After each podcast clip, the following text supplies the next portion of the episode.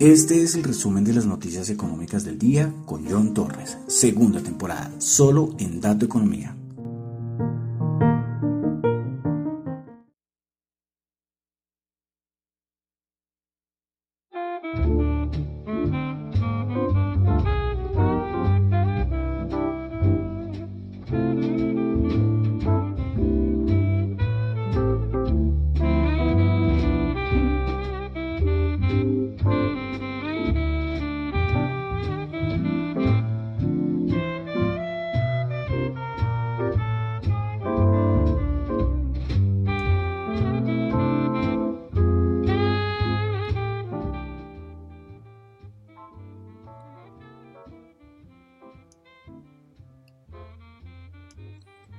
Buenas noches a todos. Son las 7 de la noche de hoy, lunes 22 de noviembre del año 2021. Mi nombre es John Torres y este es el resumen de las noticias económicas del día.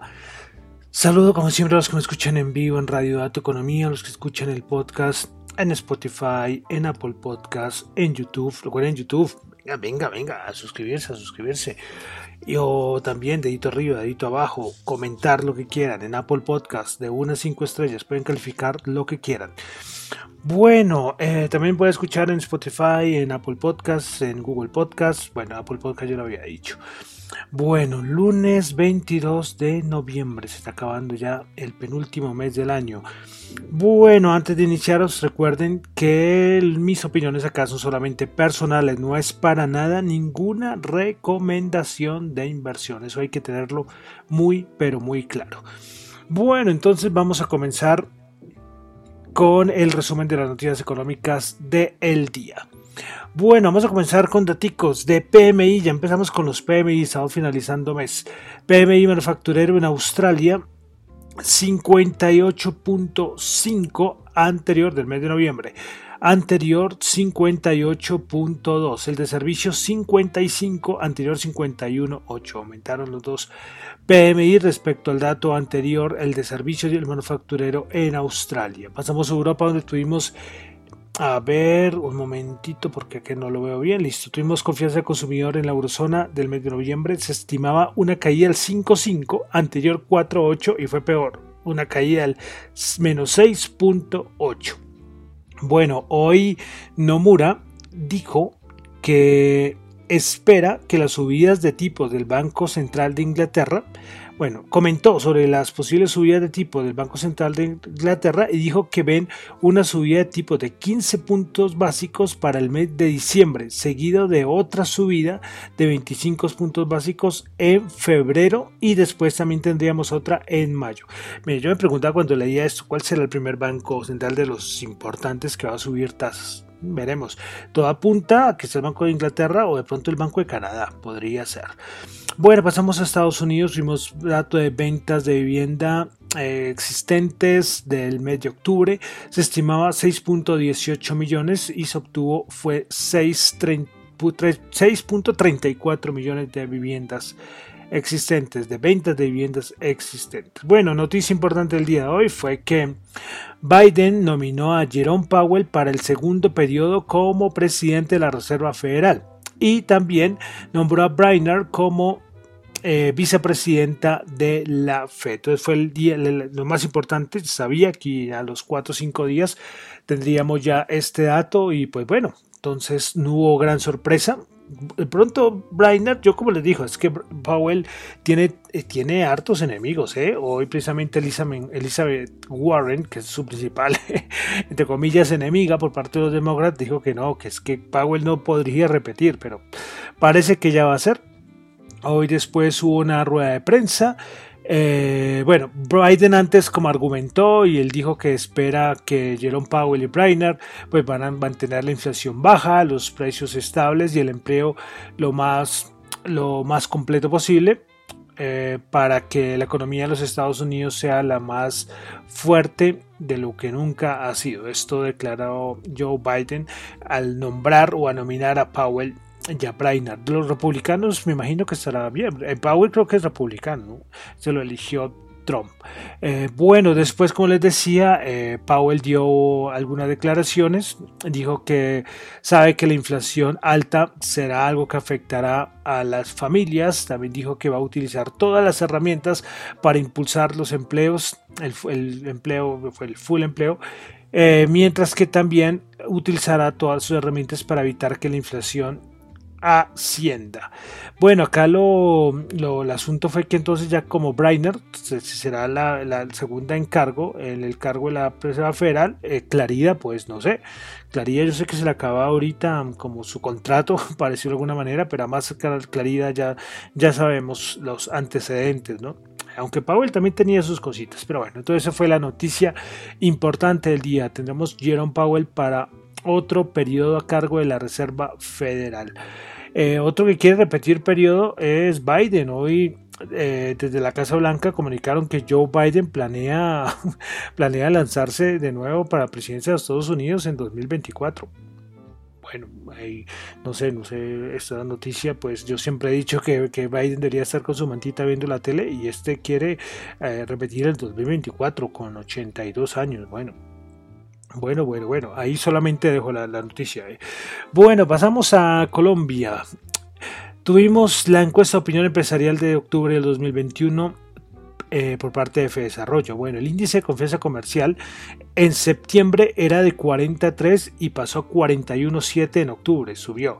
El índice de confianza industrial en septiembre era de 24% y este sí bajó a 12.2%.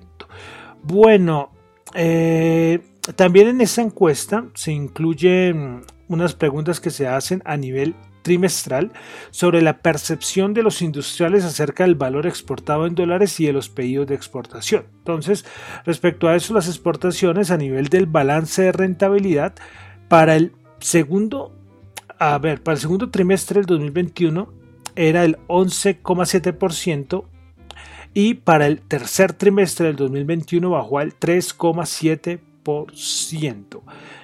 Eh, bueno, a ver, bueno, y, finalmente los principales factores que más perjudicaron o favorecieron la actividad, la actividad exportadora para el tercer trimestre del 2021 fueron Transporte internacional menos 55.3, en este caso que más perjudicaron.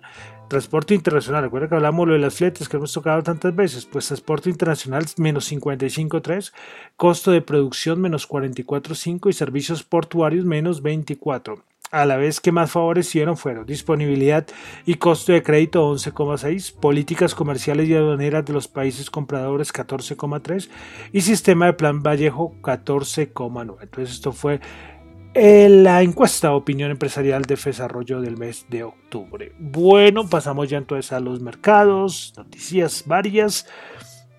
Eh, primero, recordemos que habíamos hablado de la SPR, eh, esta liberación de reservas petroleras por parte de varios países, lo habíamos nombrado, creo que fue el sábado, la semana pasada.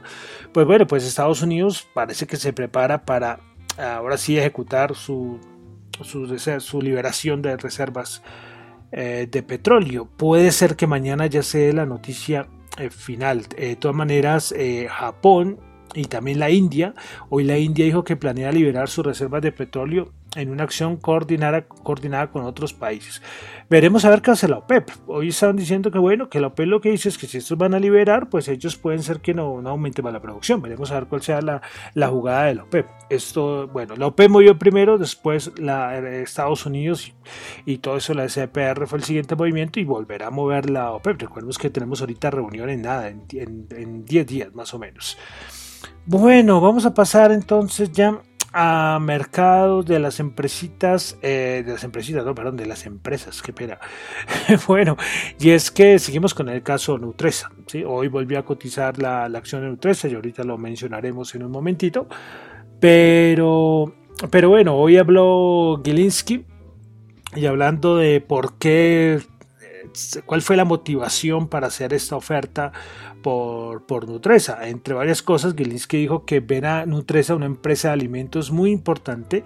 Cree eh, Gilinski que es una de las empresas regionales más importantes de América Latina, que tiene excelentes productos, tiene excelente equipo. Bueno. Eh, también dijo que hicieron una oferta porque el mercado público les permite a los accionistas tener la oportunidad de comprar o vender a través del mercado de capitales, que eso fue lo, lo, que, lo que hizo. Bueno, eh, también mencionó que durante los últimos 10 años las acciones de Nutresa en dólares han bajado más del 50%, que los accionistas de Nutresa realmente no han tenido el retorno sobre inversión en los últimos años. Y Gilinski dice que piensa que con esta oferta le, vamos, le van a dar una oportunidad de recuperar buena parte de la inversión que tienen allí. Entonces, bueno, eso fue unas declaraciones que dio. También dice que, eh, también dijo que se refirió sobre, la, sobre bueno, las críticas por parte del GEA, porque hoy salió un comunicado, porque el GEA dice que no hay una publicación, hay, que está muy demorada la publicación del cuadernillo de la OPA, eh, donde se dice la, donde está toda la información detallada sobre cómo va a ser la oferta pública de adquisición. Y ellos dicen que, que, que no, que no hay ningún problema con, con, el cuadernillo. También dijo que si todo llega a su cosas si llegan a obtener llegan a obtener lo que esperan de la OPA, eh, también quieren listar a Nutresa en los Estados Unidos. Y bueno, esto es hasta ahora lo que vamos a ir de toda la, la, novela. Es decir, eh, es todo un novelón esto de, la OPA de Nutresa. Veremos a ver qué sigue. Eh, de todas maneras, la recepción de aceptaciones de la OPA se llevará a cabo entre el próximo 29 de noviembre y el 17 de diciembre. Entonces sabremos a ver cómo irá a quedar, quiénes irán a vender. Veremos a ver. Eh, recordemos que el GA tiene 40 y cuánto, 45. Ah, algunos dicen que de eh, GA puede ser que haga una contraoferta. Eh, puede ser entonces una OPA competitiva. Bueno, un montón de conceptos que hay acá, pero de momento vamos ahí. De momento vamos ahí. Y hoy, como les digo, ya volvió a, cotizar la acción de la de Nutresa en la Bolsa de Valores de Colombia. Bueno, respecto a mercados, eh, los índices de Estados Unidos, pues hoy salió la, la noticia de Powell, animó a todo el mundo, bueno, todo el mundo como feliz, agradeciéndole a Powell, pues, porque la Reserva Federal a cargo de Powell ha colocado mucho dinero en el mercado y mucho de ese dinero está en, en los índices. Pues bueno, fue una explosión alcista, pero después bajó, bajó los índices, el Nasdaq y el SP500, que ya lo, ya lo vamos a ver. De resto, bueno, esta semana no va, es una semana poco atípica porque es acción de gracias en los Estados Unidos, entonces va a ser un poco cortada. Yo creo que el jueves y el viernes eh, va a haber un día que es festivo y el otro va a ser casi muerto. Entonces, esos días más importantes van a ser lunes, martes, miércoles. Eh, de resto, pocas cosas más. no voy a echar ya el cartazo que ustedes ya saben. Eh, sí, hay un montón también. Hay una cosa que hace mucho lo nombro, son las divergencias que hay eh, que hay otras, a ver si mañana me acuerdo les traigo una que es muy interesante. Eh, y que siguen diciendo que es que este mercado está súper sobrevalorado en muchas cosas. Pero bueno, eso no es nada nuevo. Yo creo que eso lo repiten ya muchos analistas y no se sabe hasta qué punto podrá, podrá subir, ¿no? Entonces, no sé si hablar de burbuja, ¿no? Burbuja, pero, pero sí hay, los índices eh, acciones están muy por encima. Un mercado totalmente diferente a lo que muchos traders eh, conocían, conocían. Eh, desde lo de la pandemia, o sea, veníamos desde el 2008 con un montón de inyección de dinero y después con la pandemia esto terminó de salirse de control. Pero bueno, vamos al Nasdaq 100, el Nasdaq 100 bajó 192 puntos. Eh, bajó el 1,1% y 6.380 puntos. Prepara ganadores del día, Moderna 7,1, Pacar 2,8 y Cisco subió el 2,5%. Principales perdedoras, CrowdStrike Holdings bajó el 6,9%, Peloton Interactive Interactive bajó el 6,4% y Alassian Corporation bajó el 6,2%. Vamos ahora con el SP500, el SP500 el día de hoy bajó 15 puntos, bajó 0,3%, 4.682 puntos. Prepara ganadora del día, Moderna subió el 7,1%, Las Vegas Sands Corp subió el 6,1%, y Nucor Corporation subió el 6%, principales perdedoras, Under Armour bajó el 5,9%, Mastercard bajó el 5,4% y Etsy bajó el 5,1%. Vamos con el Dow Jones, que este sí cerró en verde, subió 17 puntos, 0,05%, 35.619 puntos. Principales ganadores del día, Traverse Company subió el 2.8%, Cisco subió el 2.5% y Dow subió el 2.5%. Principales perdedoras, Visa bajó el 2.6%, Boeing bajó el 1.9% y Johnson Johnson bajó el 1.9%. Vamos a la Bolsa de Colombia, el Colcap subió 13 puntos, 1%, 1312. Principales ganadoras, como decía, Nutresa volvió a cotizar, subiendo el 23.1%. Terpel subió el 3,4% y Ta Vivienda Preferencial subió el 2%. Principales perdedoras con concreto bajó el 4,1%, Preferencial Aval bajó el 1,9%, ISA bajó el 1,6%. Vamos al web de commodities. Petróleo que sigue ahí pendiente de todo lo que ha pasado. Eh, vaya semanita del petróleo, ¿no? Eh, bueno, el WTI 75.9 subió 0.3, Brent 79.5 subió 1.5, el oro, el oro 1804 bajó 43 y es que el dólar, el DXY, recuerden ese que lo he sembrado varias veces, ese índice que reúne es una canastica. Cuando uno habla de índice, es como una canastica de muchas cosas. Bueno, entonces este índice, el DXY, reúne al dólar con otras principales divisas y pues está disparado. el dólar lleva unas subidas tremendas y claro, esto eh, por fin, por fin, es como un poco afecta al, al, oro. 1804 bajó 43 y además también la rentabilidad de los bonos, que hace mucho no, la, no, he hablado, pero también la rentabilidad de los bonos. Venga, vamos a, a mirar acá rápidamente, mientras yo les hago la charla, voy a mirar cuánto que cerró la rentabilidad del bono a 10 años, que hoy no terminé de verla. Mira, 1.62, 1.62.